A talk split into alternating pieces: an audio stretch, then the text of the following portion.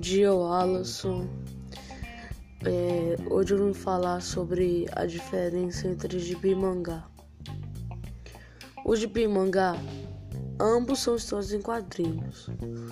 As diferenças estão em alguns aspectos técnicos. Já os mangás são mais focados no aspecto visual e geralmente são narrativas fechadas.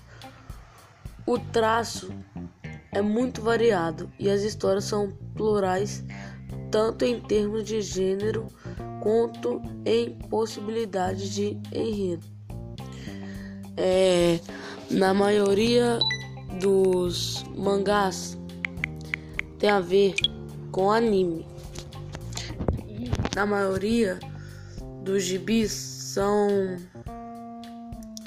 história em quadrinhos, muitos quadrinhos, né? É bem mais quadrinhos do que os mangás, porque os mangás é, possuem em algumas páginas apenas uma imagem, duas, e os quadrinhos, é, na maioria das vezes, possuem seis.